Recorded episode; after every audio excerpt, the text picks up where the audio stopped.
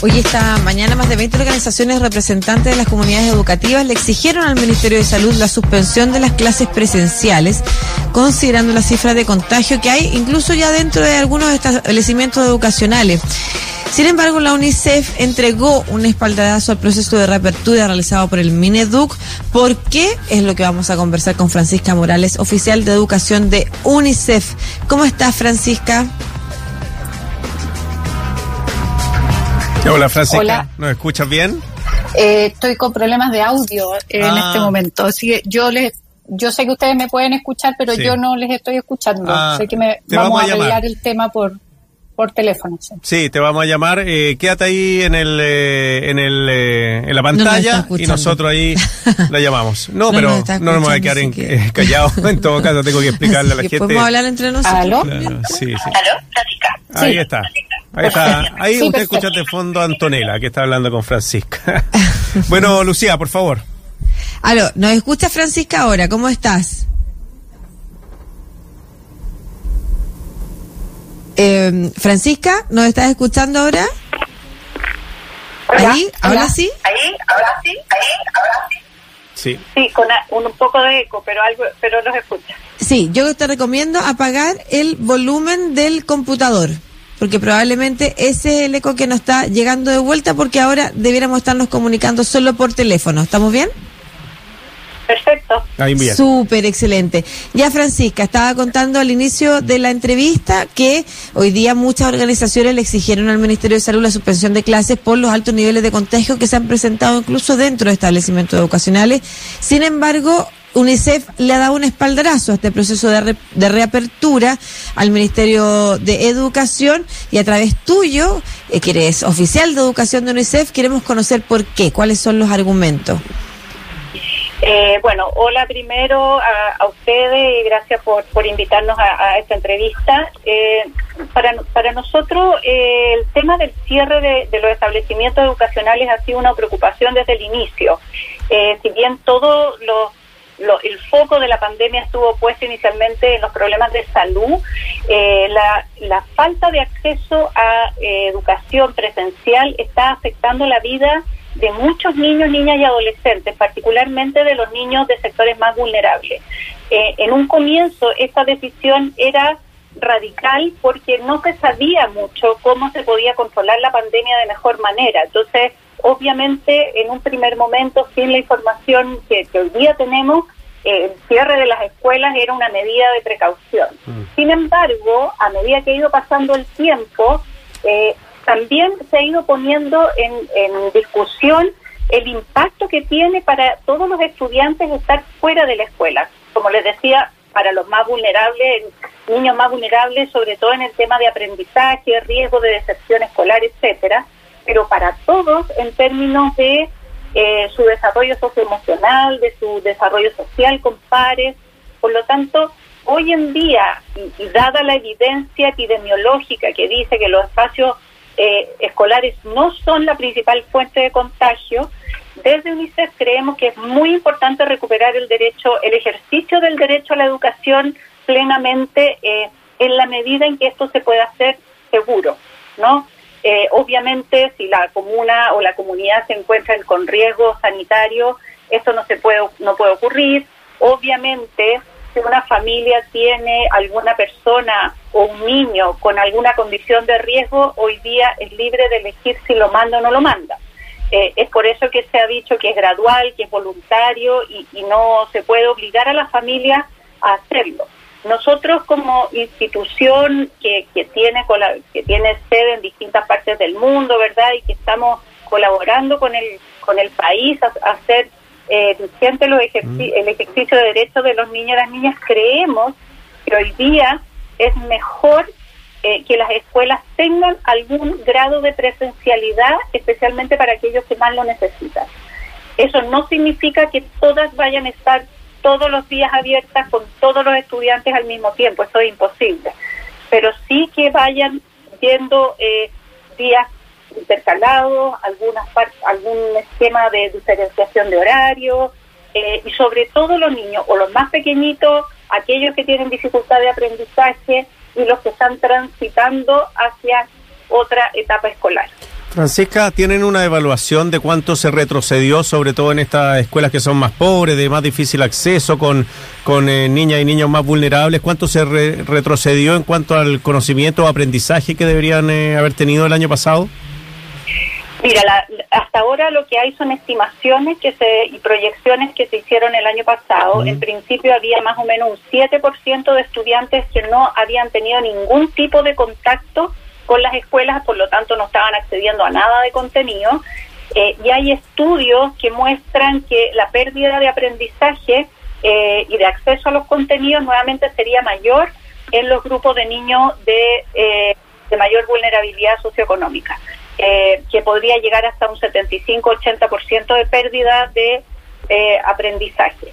Todo eso hoy en día se está tomando en consideración para articular a través del Ministerio de Educación que está entregando lineamiento y apoyo a las escuelas para poder hacer durante este primer semestre o bimestre, ojalá, una, de una suerte de nivelación y un acompañamiento más específico eh, para reforzar aprendizajes que no se adquirieron el año pasado.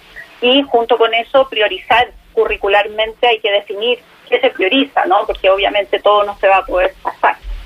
Sí, la, Francisca, yo me quiero poner en la situación de las familias que temen que efectivamente eh, enviar a sus hijos o hijas al colegio eh, resulte en algún tipo de contagio que pueda afectar la vida del propio niño o niña o la, o la vida de cualquier otro miembro de la familia.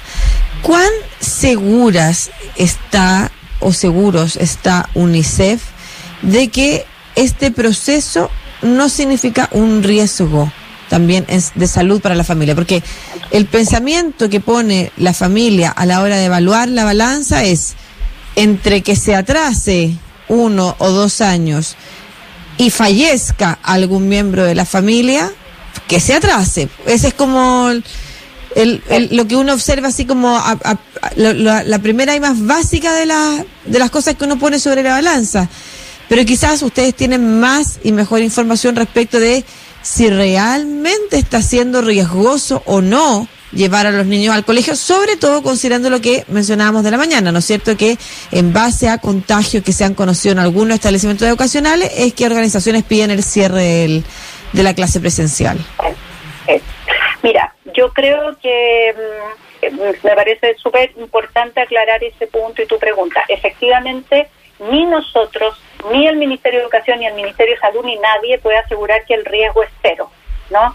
Eh, y por lo tanto, lo que uno hace es que revisando los estudios a nivel internacional, nosotros también, junto con el Centro de Investigación Avanzada de, Educación de la Universidad de Chile, hicimos un monitoreo muy acotado el año pasado a jardines infantiles que abrieron. Y junto esa evidencia, más la evidencia que hay a nivel internacional, muestra Primero que los niños más pequeños en general no están transmitiendo contagio hacia los adultos. El contagio se produce más bien entre adultos, ¿ya? Segundo que el contagio es muy eh, restringido cuando las medidas de eh, seguridad y de higiene se toman adecuadamente, es decir, los niños mantienen distancias, usan la mascarilla y eh, se lavan las manos frecuentemente o aplican alcohol gel. En ese sentido, lo que hemos recogido es que hoy en día las escuelas son espacios de contagio muy bajo, no cero, muy bajo. ¿ya? Y por eso, hoy en día, tampoco nadie puede obligar a una familia a enviar a su hijo, porque la, la, la, duda y el temor es legítimo el que tú planteas, pero también es legítima la necesidad de una familia de tener un espacio donde dejar a los hijos, de apoyar a sus niños de mejor manera en el aprendizaje y esa otra opción, por lo tanto, tiene que estar disponible. Eh, tiene desde parte del Estado también es una obligación promover que exista esa reapertura, pero obviamente los escenarios son cambiantes. De hecho, ustedes saben, y hay muchos colegios que ya han tenido que hacer cierres preventivos. Y eso lo que nos indica es que el sistema está funcionando. O sea, están pudiendo aislar los casos, están pudiendo cerrar en el momento adecuado y, en la mayoría de los casos son cierres preventivos porque el contacto, o sea, el contagio se produce en un contacto estrecho, no necesariamente adentro de la institución. En algunos casos sí, pero la mayoría son contactos estrechos fuera de la institución. Sí, Francisca, eh, una colega nos contaba que, claro, eh, su hijo había durado un día solamente en, eh, en el liceo, habían tenido que volver todos porque había una persona que se dedicaba, que, que se iba al aseo, o una persona mm, que resguardaba el, el, local que había dado o tenía indicios de COVID y se cerró inmediatamente. Y ya tienen expectativa de volver la próxima semana, si se confirman. así me imagino que va a ir funcionando todo este año hasta que estemos todos vacunados. Eh, totalmente, o sea, eh, un, una, un aspecto que tal vez lo único que podemos decir hoy día respecto de esta situación es que la incertidumbre es lo que nos está acompañando. Eh, la incertidumbre implica cambio y los cambios implican necesidad de adaptación y a veces nos cuesta eso, ¿no? lo que hemos visto en parte en todo el proceso que ha demorado el sistema escolar en echarse a andar de nuevo con modalidades muy diversas, eh, también nos muestra que a veces adaptarnos a estas situaciones eh, no es fácil. O sea, el puzzle que han tenido que armar cada uno de los establecimientos escolares es gigante para que se topen menos lo menos posible los estudiantes, para que los profesores se topen lo menos posible y así todo. Eh, no han logrado muchos de ellos todavía hacer un sistema como de burbujas que existía en, en otros países de Europa, que era en el fondo un profesor, un grupo, aparece un caso en ese grupo y se aísla al grupo. No, no a todo el establecimiento. Hasta ahora lo que hemos visto es que los establecimientos han cerrado prácticamente de completo. Sí. solo transmitirle eh, quizá a las familias que están en la, en la incertidumbre y a mí también, yo, yo tampoco lo tengo tan, tan claro, tengo ciertas intuiciones al respecto, pero ¿qué es aquello que no tiene que ver con el aprendizaje, porque yo creo que el aprendizaje puede en el tiempo recuperarse. Creo yo, en una de esas estoy equivocada. Como el conocimiento mismo, ¿no es cierto? El, desarrollo cognitivo. Pero ¿qué es aquello que presencialmente no es reemplazable por otras formas? Sí, yo yo creo que ahí tú tocas un, punto bien relevante. Nosotros también lo hemos destacado este tiempo. El, el espacio educativo es, el primer espacio que siempre UNICEF eh, apoya que se abra frente a una emergencia. Cuando hay un terremoto, cuando hubo el tsunami en Chile también, es como es el espacio que le da continuidad a la vida de los niños, que les entrega una, una rutina, ¿no? Y que además les genera el sentido de comunidad, de pertenencia y el contacto con sus pares. En ese sentido, el espacio educativo es mucho más que aprendizaje es un espacio de socialización, de desarrollo personal, de, creación de propia identidad. Y hoy en día, si tú vas y preguntas a los que han tenido la posibilidad de ir al menos un rato a encontrarse con los amigos, yo te diría que la mayoría te va a decir que está contento de haberlo hecho. Ahora, también los adultos que estamos en, a cargo de ellos tenemos que educarlos para que sean muy cumplidores con las medidas de cuidado de higiene. Eh, porque ellos ellos también tienen que saber que al ponerse una mascarilla, al lavarse las manos, se están cuidando a sí mismos, pero están cuidando a todo su grupo familiar, a todos los compañeros también. Sí, entonces la recomendación que, que daba Francisca es si es que existe, por ejemplo, algún tipo de contagio dentro del colegio liceo, pero que no son dentro de la sala de clase, que no son en eh, temas cercanos en otros países, se ha resuelto de manera que solamente esa personas que estaban se aíslan, no se cierra la escuela. Exactamente, eso es lo que se llama, eh, en general, cuando tú haces estos sistemas de burbujas, tú delimitas el contacto entre algunos y de hecho es muy estricto y a veces es difícil de implementar por eso, porque tú no puedes permitir que los niños se junten en el recreo, por ejemplo. Entonces, mm. eso es muy difícil. Si tú dices, este grupo, de cada, sea, ya armar el puzzle así es mucho más difícil. Por eso que a veces tienen que salir todo el nivel o todo el colegio, porque no sabe o difícil garantizar que no se hayan topado en el baño o en el patio. Muchas gracias, Francisca Morales, oficial de Educación de UNICEF, por aclararnos estas dudas también y seguir incentivándonos a eh, intentar ir recuperando el espacio con la flexibilidad que requiere, ¿no es cierto?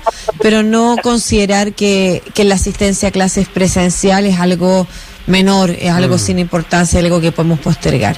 Muchas gracias, Francisca. Esté muy bien. Igualmente. Chao. Igualmente.